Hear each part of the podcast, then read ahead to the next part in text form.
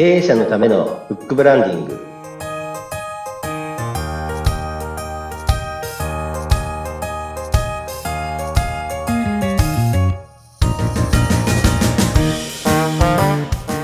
こんにちは出版ファーストコンサルタント高林智です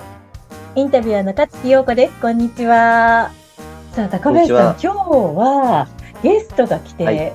くださってるんですよね。はい、えー、この番組のサポートとプロデュースをしている、声ラボ代表の岡田正宏さんです。こんにちは。こんにちは。よろしくお願いします。よろしくお願いします。よろしくお願いします。はい、はい、岡田さんはこの番組だけじゃなくて、なんと200番組以上、はい、そうですね。すごいです。もう頭こんがらがりそうですけれども。はい、そして、えー、自らパーソナリティを務める経営者の志、ゲストが550人を突破したということで。そうですね。はい。そうですね。そんな岡田さんに来ていただいております。さあ、高林さん。この岡田さん今、クラウドファンディング挑戦中なんですけれども、はい、電子書籍を作りたいという、そういうクラウドファンディング挑戦中、挑戦中です。はい。そうですね。はい。そうです。あの、ちょっとあの、興味があったのはですね、岡田さんは以前、あの、紙、紙媒体の本で、うん、ポッドキャストマ、あ、ポッドキャストのマーケティング、あの、で思いを伝えるというものを出されていて、はい。で今回、あえて、なぜまたこう、電子書籍っていう形に、の本を出したのかなっていうところで、ちょっと興味がありまして、あ。の、私ずっとこう、紙媒体専門でやってますので、はい。はい、なぜあえていたのかなと、ちょっとそれをお聞かせください。ね、はい、はい。あの、はい、今回は電子書籍にしたんですけど、まあ、なんといっても、電子書籍だと、書いて、あの、書き終わったら、すぐ出版できるっていう、手軽さがすごくいいなと思って、あと、はい、もし間違ってても、後で直せるし、あの、そのあたりは、すごく、あの、気楽、もっと気楽だなって。本だとやっぱりしっかりと本当作んないと、取り返しがつかない感じになるので、はい、あの、構成もしますけど、最悪、あの、紙の、あの電子書籍の方だと、直せるっていうところ、はい、まあ、気軽かなっていうところで、今回はそれで、電子書籍の方で挑戦してみようかなと思ってます。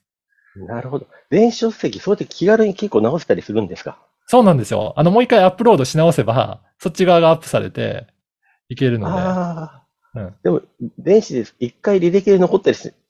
るようなことがあ。あの、ダウンロードしてたら、ダウンロードしてるのはあるんですけど、はい、また更新されましたみたいなだと、アップデートされたりとかするので、その辺電子的なものは気楽ですね。はい、そうですよね。あの、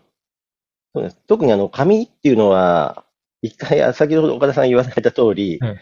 書いてしまって印刷されてしまいます。と、それ簡単に直せないってい うですね。はい。それ、デメリットっていうのはあるんですけども、な、それができないから余計こう真剣になって、ね。はい、あの、向き合うっていうことがあるんですね。うん、なので、私たちこう、お会いしてる著者の方、その段、まあ、横でこう、仮原稿の段階の時は結構真剣に書いてるんですけども、それほどこの、やっぱりこう、まだ緩いんですけども、はい縦書きになって、初稿とかなった瞬間にスイッチが入って、はい。もう、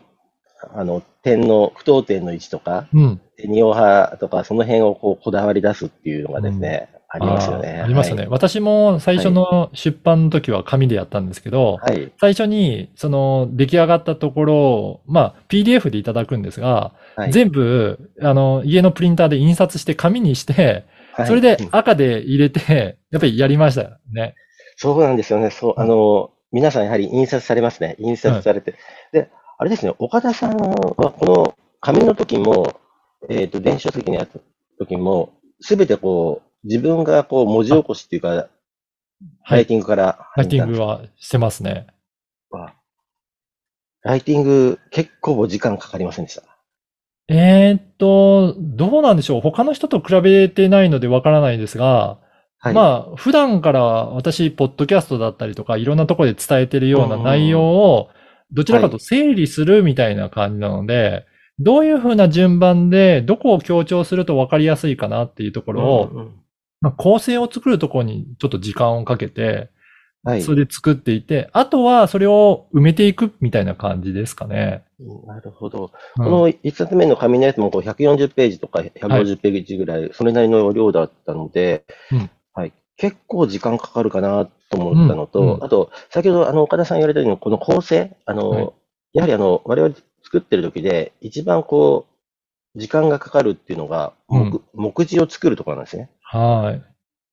で目次が作ってしまうと、こう、先ほど言ったように、こう、パーツをこう上に行ったり下に行ったりとか、時系列でやった方がいいのかってあるんですけど、おそらくその辺の悩みが結構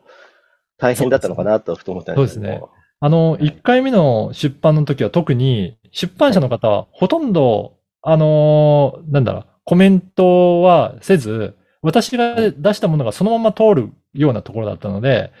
かなり責任としては私自身がもう追わなきゃいけないなっていう感じで、もうその辺もあんまり特に深いアドバイスはなかったので、自分で考えてこうやったらいいのかなっていう繰り返し、なんかいろいろえ試行錯誤しながら作って、はい。で埋めていった感じですね。今回は逆に、あの、一緒に出版して、電子書籍で出版してくれるサポートの人が、結構そのあたりの構成も一緒に考えていただいて、アドバイスもいただいたりとかするので、まあそこは、えーこういう風な方が読みやすいんじゃないんですか？一般の人にはここが分かりにくいんじゃないんですか？っていうことうんうんを反映しながら今修正しながら執筆も半分ぐらいですかね、ちょっと書き進めてるっていう状態ですね。なるほど。我々の出版の仕方は、取材インタビューしまして、はい。で、それを、えーまあ、録音しまして、で、文字起こしをライターの方がしていくっていう。で、そこで、ライターの方が、えー入ることによって、そこで読者目線にうん。ってるんですね。なので、あの、著者の方一人でこう、書いてしまいますと、なかなかこう、読者目線にするのがこう難しいっていうのがあったんですけど、その辺の、やはりご苦労とかってありました？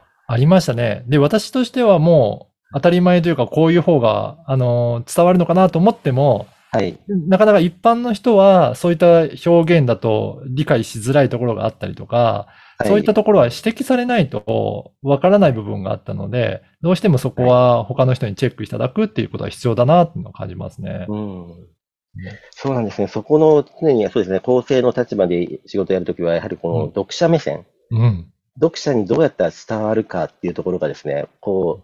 う、やはり編集長とも構成者ともライティアともこう、何回も何回もやることでしたので、だから、自分の専門分野を書くとなると、全部当たり前のことで知ってることなので、やっぱりその目線がなかなか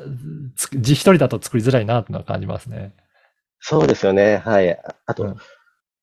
たまにこう、スピリチュアル系の方はい。の話ですと、結構あの、いろんな占い種類あるじゃないですか。うん。ありますね。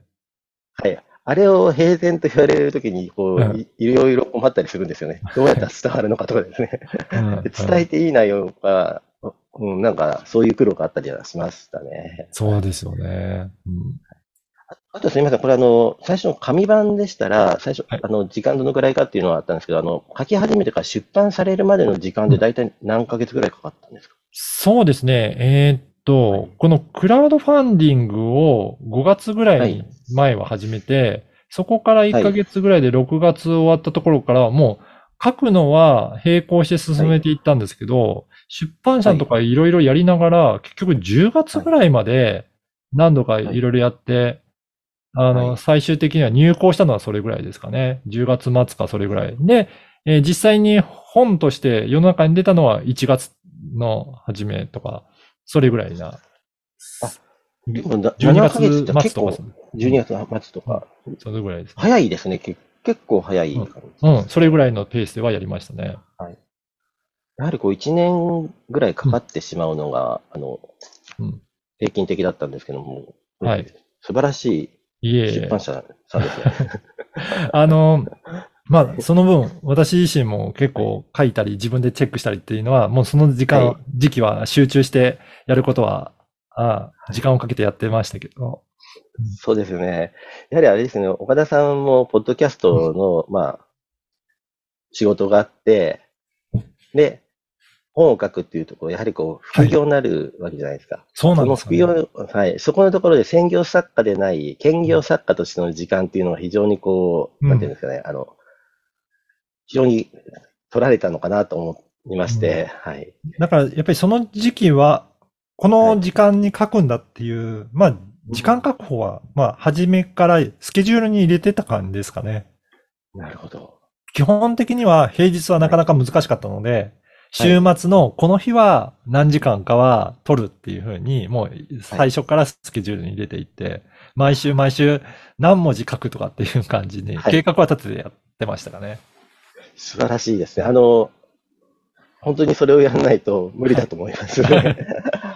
なので、あの、これあれですけども、やはり岡田さんみたいな、岡田さんのような方って本当特殊なケースかなと、ちょっと思いました。やはりこう、やはりメインの仕事があって、兼業的に書くとなると、やはり時間確保できない。うん、で、あと、弊社の代表が、あの、やはりこう、本を書きたいっていう方がいたので、はい。で、じゃあ書いてくださいと渡したことあるんですね。半年後にですね、やっぱり一文字も書けなかったって言って、はい、出だしが書けない。はい。出だしが書けないし、構成ができないって言って、あの、ギブアップしたっていうケースがありましたので、うん、やはり。その点はもしかしたら、ポッドキャストとか他のメディアで発信してたっていうところは大きいかなと思っていて、普段からその何を、あの、相手に対して伝えるかっていうのは、ネタを探すことからやってたりとか、はい、あとは、ポッドキャストも発信した後、発信しっぱなしじゃなくて、多少文章にして、えー、Facebook にアップしたりとか、Twitter にアップしたりとかして、文字にも、あの、親しんでたっていうところはあるのかなっていうのはありますね。あと、私自身ノートにもアップしたりとかするので、はい、ポッドキャストで喋ったことを。だからそういったので、比較的文字には、あの、慣れてたっていうところはあるかもしれないですね。では、あれですね、ポッドキャストで言葉で思いを伝えると同時に、文字にして思いを伝えるっていう、その二つの構成でこう言ってったっていう。そうですね。あの、最初の何を伝えるかっていうのは私、文字の方が得意なので、はい。ちょっと過剰書きのような感じで、最初話する内容を書いて、で、その後、インタビュアーさんと一緒に会話しながらそこをちょっと膨らませる。で、喋った内容をもとに、あ、こんなこと喋ったなって言って、もう一回ライティングして、文章にして、ブログとかにアップするっていう、そういう構成を、まあ、毎週毎週のようにやってるっていうところは、まあ、訓練になってるところはあるかもしれないですね。なるほど。そうですね。そういう訓練がないとちょっと難しいかなと 思いましたけど。あの、すみません。あの、ちょっと長くなったんですけど、やはりこう、声にしろ、文字にしろ、アナロアナログじゃないですか。うん。で、昨今、こう、動画が結構進んでる段階で、はい、で、あの、この、ポッドキャストマーケティングのところにも、あの、動画の使うメリットとデメリットとかこう書かれてたんですけども、うん、岡田さんって今後ってこう、なんか動画でこう発信するとか、そういうところっていうのはなんかこう考えたりされてるんですか？あの、定期的にはそんなないかもしれないですけど、まあ、スポットで使うことは、あの、あるかなと思いますね。もう最近だとですね、はい、えー、自分で録画するのもそんな機材とかも、まあ、スマホで撮れたりとか、この、はい、あの、ズームミーティングとかで、まあ、自分、自撮りするような感じで撮れたりとか、比較的簡単にできるようにもなってきたので、はい、まあ、そちらの方が伝えやすければ使うし、あの、まあ、音声の方が簡単にできて、毎、毎週のようにやるんだったら、あの、音声の方が楽だっていうんだったら使うしって、結構使い分けしながら情報発信はしていくかなっていう感じはしていますね。なるほど。そうですね。ポッドキャストですら特にあれですもんね。あの、通勤とか、通学の時に耳が開いてるからそこ耳で聞きましょうっていう、そ、ね,、れができますよね。できますからね。はい。うんちょっと動画ですと、まあ最近見ながらの人もいますけども。なかなかね、移動しながら難しい部分もありますしね。はい、そうですね。はい。うん、いや、しかしすごいですね。あの、で、今あれですね、クラウドファンディングの、今日はあの7月の末募集なんですけども、はい、はい、あの、そろそろこう、またあの、金額の方は達成、もう、早い、かなり早い段階に達成達成されて、人数の方もガッとそうですね。いや、おかげさまで、あの、今、さ最初にね、和樹さんからご紹介ありましたけど、インタビュー番組で、えー、550人超える方にいろいろインタビューさせていただいて、まあそういった人脈がある程度できてたっていうところは大きいかなと思いますので、うん、そういった方たちにもちょっと支援をしていただいたり、応援していただいて、えー、目標には達したんですけど、やっぱりもっとこのポッドキャストを知らない層の人にも広く広めたいなということで、支援金額っていうよりは、あの、支援者数を増やしていって、あの、ポッドキャストをまだ知らない人たちにも、えー、伝わっていって、この音声メディアの魅力っていうのをもっと伝えていきたいなというふうには考えてますね。あぜひ、あの、私も知人にですね、あの、ポッドキャストを始めてよったら、うん、何それって言われました。うん、そうですよね。もっと、ポッドキャスト自体の認知度を上げていきたいですね。そうですね。はいぜひ。はい。いや多田さんが思われる音声メディアの一番の魅力ってどういう？私はですね、あの、その人の人柄が結構わかるなと思うんですよね。うんあの、映像よりも逆にもしかしたらわかるかもしれないなっていうところがあって、